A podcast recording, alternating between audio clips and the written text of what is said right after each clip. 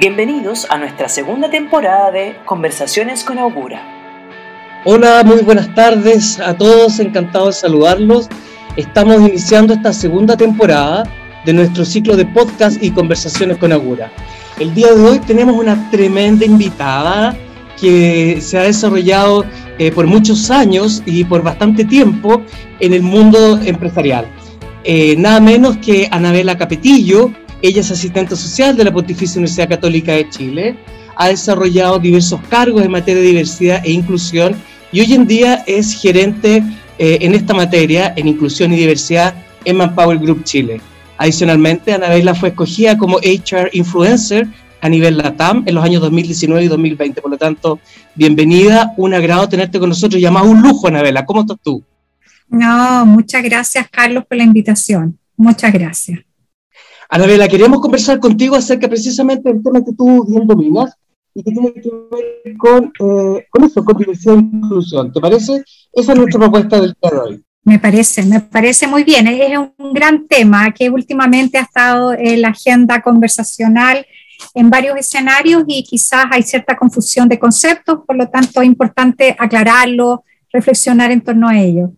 Anabela, desde tu mirada personal, más allá de una definición académica, ¿Qué significado tienen para ti las palabras inclusión y diversidad? ¿Son lo mismo? ¿Podemos, hablar que se, podemos decir que son sinónimos? ¿Es un error? cuéntanos tú tu experiencia de lo personal. Ah, mira, yo creo que es una pregunta clave entender que diversidad e inclusión no son lo mismo, no son conceptos similares. Eh, la diversidad es un mapeo que uno hace en relación a una distinción particular. Me explico. Por ejemplo, yo quiero hacer una distinción de mujeres y hombres en una compañía. Entonces, mi pilar diversidad género y yo establezco en una planilla Excel cuántas mujeres y cuántos hombres. Si quiero hacer una distinción de taxonomía etaria, establezco por eh, fecha de nacimiento, quiénes son millennials, generación XX. Las distinciones en diversidad son infinitas. Yo puedo hacer distinción por quienes viven en el mundo rural, urbano, quiénes estudiaron en qué universidad, quiénes estudiaron tal carrera, etc. La diversidad es infinita.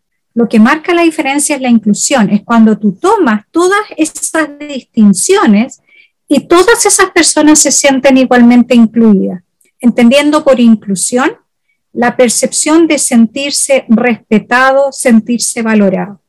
Y este es el origen por el cual uno establece las políticas de diversidad e inclusión, porque uno las mapea y dice, voy a gestionar tal pilares de diversidad y voy a ver cuán incluidos están, cuán valorados se sienten todos ellos. Anabela, entonces, ¿podemos decir que sin diversidad no hay inclusión? No, lo que tenemos que decir que sin diversidad eh, es, eh, es, pensar que no estamos en este mundo, porque la diversidad es parte de este mundo. Las distinciones siempre van a estar y tiene que haber esa habilidad de poder decir cuáles son las distinciones, porque lo que pasa a veces, Carlos, es decir, no, si aquí no, aquí no, no, si nosotros súper inclusivos, nosotros incorporamos a mujeres, por ejemplo, el tema mujeres. Ah, sí, incorporan a mujeres. ¿De qué edad son las mujeres que incorporan? Entonces, a veces las distinciones en edad, por lo tanto, te permite ver ciertos sesgos en los procesos de reclutamiento. Y, la inclusión es el, es el radar que uno tiene que tener constantemente para ver si todas las personas se sienten igualmente valoradas. Esa es la base. Anabela, y por lo tanto me, me surge una pregunta a partir de tus observaciones, de tus comentarios, de tu respuesta. En nuestro país la ley de inclusión eh, tiene, es, bastante, es relativamente nueva, si es cierto, llevamos un periodo de tiempo corto para lo que es el desarrollo de una ley, ¿Cuál es el estatus y el avance logrado? ¿Cómo lo ves tú?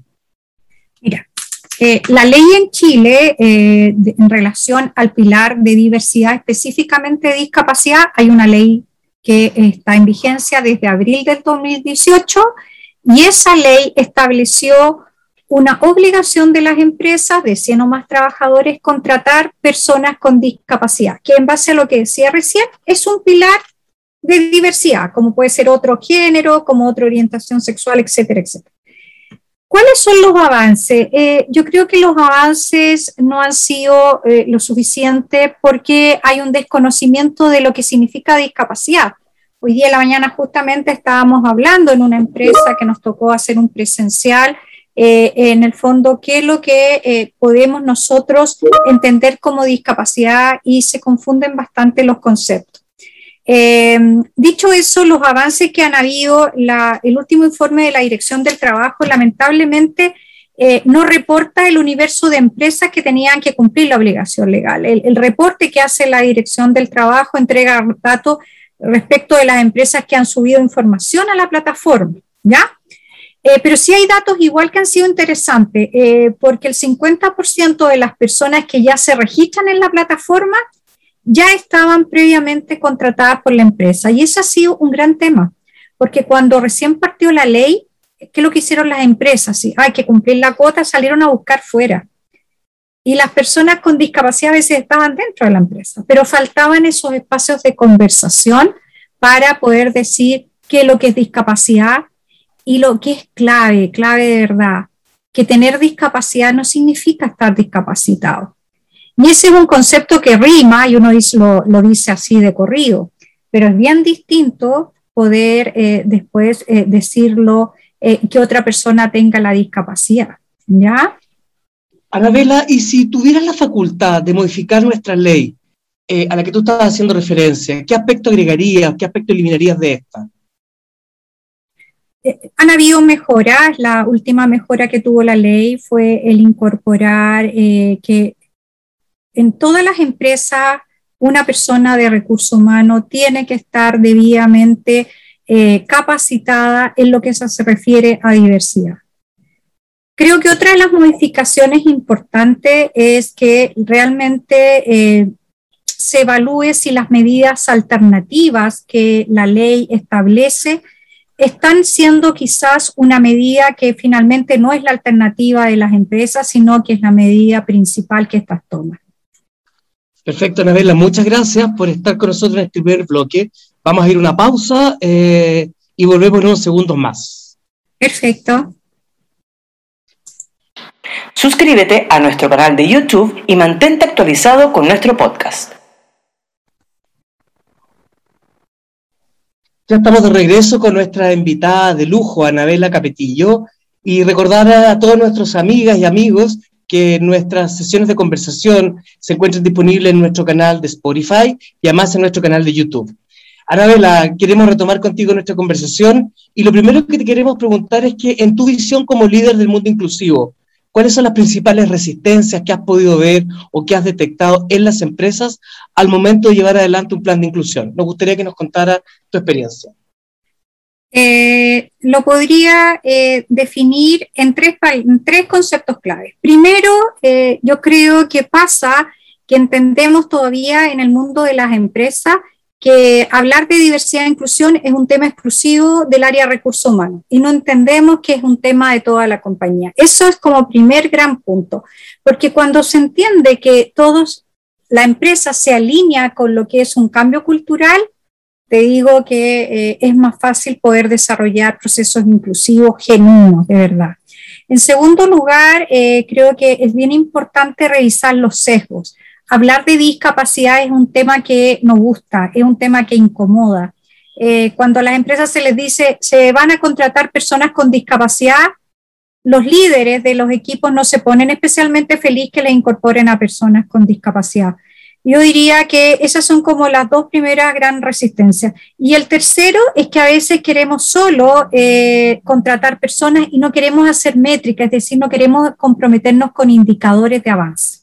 Anabela, y en estas tres dificultades que tú señalas, eh, ¿cómo se logra avanzar en esa, en esa, con esa resistencia? ¿Cómo, cómo se logra reducir su, su efecto negativo en la organización?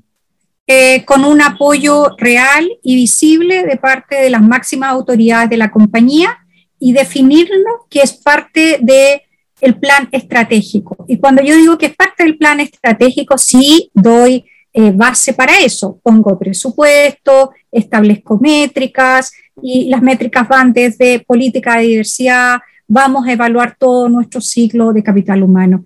Eh, eh, eso es clave porque si no, muchas empresas sienten que es una moda y que como moda puede que pase. O sea, Anabela, por lo tanto, es posible modificar esas condiciones de resistencia, es posible atenuarlas a partir de un mensaje que la cabeza número uno de la organización debe hacer. Eso es lo que te estoy entendiendo, ¿o no? exactamente. Y que la cabeza número uno diga que esta nueva forma de mirar a la compañía, donde la diversidad y la inclusión es algo estratégico, no es solo un tema de recursos humanos. Porque ¿qué pasa si hacemos reclutamiento y selección? ¿Dónde ponemos a su postulante? No lo vamos a poner todo en el área de recursos humanos. Por eso estas conversaciones son tan importantes y hay que seguir un orden lógico, desde hablar con los líderes y después comenzamos a bajar y después ya más, eh, cuando las empresas ya están en una etapa de inclusión, avanzar a otra etapa. Anabela, antes de ir a nuestra segunda pausa de descanso, nos gustaría dejar planteada una pregunta, una nueva pregunta para ti, que la vamos a contestar al regreso. Y básicamente tiene que ver es como en tu visión de líder del mundo inclusivo eh, y de haber habiendo desarrollado tu posición de gerente de diversidad e inclusión. Eh, ¿Puedes comentarnos acerca de tu mirada global de lo que ocurre a nivel LATAM en materia de inclusión? Hacemos esta pausa y al regreso nos, nos encontramos con tu respuesta. Muchas gracias. Al Good Advices gerentes de personas haciendo consultoría. Anabela, estamos de regreso eh, en este tercer eh, bloque de, nuestra, de nuestro podcast y de conversaciones con Augura. Me gustaría plantear nuevamente la pregunta, en tu visión como gerente de diversidad e inclusión a nivel LATAM, eh, ¿existen algunos elementos que sean similares? ¿Cuál es, tu, ¿Cuál es tu visión? ¿Cuál es tu mirada de la realidad en nuestro, en nuestro continente? Eh, te puedo decir que en, general en la región han tomado el tema de diversidad e inclusión cada vez con mayor relevancia, dándole un rol muy estratégico. Y, y, se ha puesto foco en dos cosas. Primero, hacer un diagnóstico de cultura corporativa, porque cuando uno dice, mira, vamos a implementar políticas de diversidad e inclusión, uno dice, bueno, ¿dónde las voy a implementar? O sea, ¿cómo está mi maceta de tierra? Es decir, donde yo estoy llegando, ¿cómo es? Y ahí nos hemos encontrado con resultados bien interesantes en términos de los diagnósticos corporativos. Y ahí uno se da cuenta cómo ciertos pilares de diversidad, como es generaciones, por ejemplo, es un tema que quizás no le hemos dado la relevancia que merece, ¿ah? porque genera eh, bastante resistencia al interior de las compañías. Y, y, el segundo punto que ha ido tomando bastante fuerza tiene que ver con los comités de diversidad. Y nosotros le damos especial relevancia a los comités de diversidad porque ellos son los que polinizan las políticas, porque no sacamos con que la primera línea tenga claro lo que es diversidad e inclusión si el resto de la compañía no lo tiene. Entonces, esos comités de diversidad, que su integrante nosotros le llamamos microinfluencers, son los que movilizan, son los que polinizan ese cambio cultural. Eh, son esos dos puntos que han ido tomando bastante fuerza, porque si no es muy estéril solo tener una política de diversidad, pero si no tienes ese movimiento constante que nosotros le llamamos polinización, eh, no es de largo aliento y no se genera una cultura sostenible. Eh, eso es lo que ha ido tomando mucha fuerza.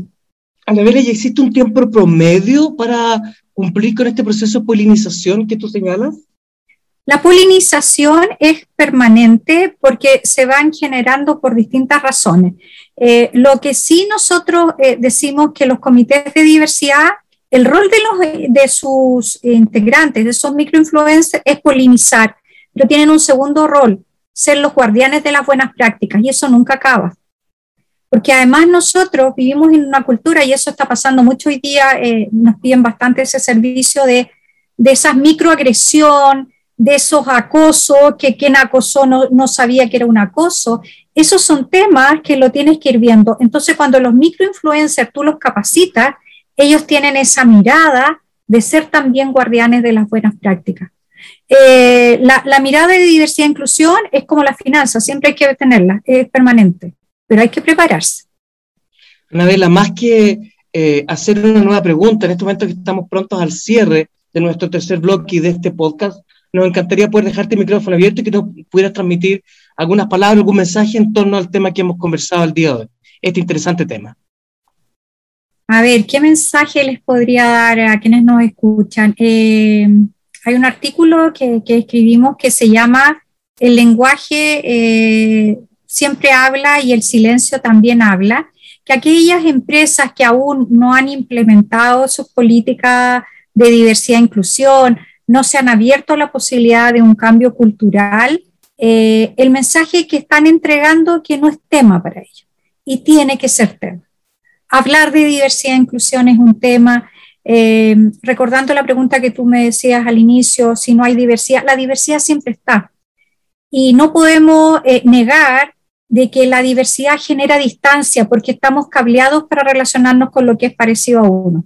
Entonces hay empresas que son solo de una determinada universidad, los que están en la primera línea, o cuando contratamos a mujeres son solo de determinada edad, de determinado aspecto físico, etc. Entonces son conversaciones que hay que sostenerlas porque el silencio también habla. Y después que tengan la política, eh, pasar al, al dicho que tenemos que el dato mata el relato. Si yo digo que quiero promover diversidad e inclusión, tengo que establecer métricas. Ese es eh, mi mensaje final, que diversidad es un tema interesante, apasionante, pero es un tema estratégico. Anabela, en nombre de todo el equipo de Acura Advices te queremos dar las gracias.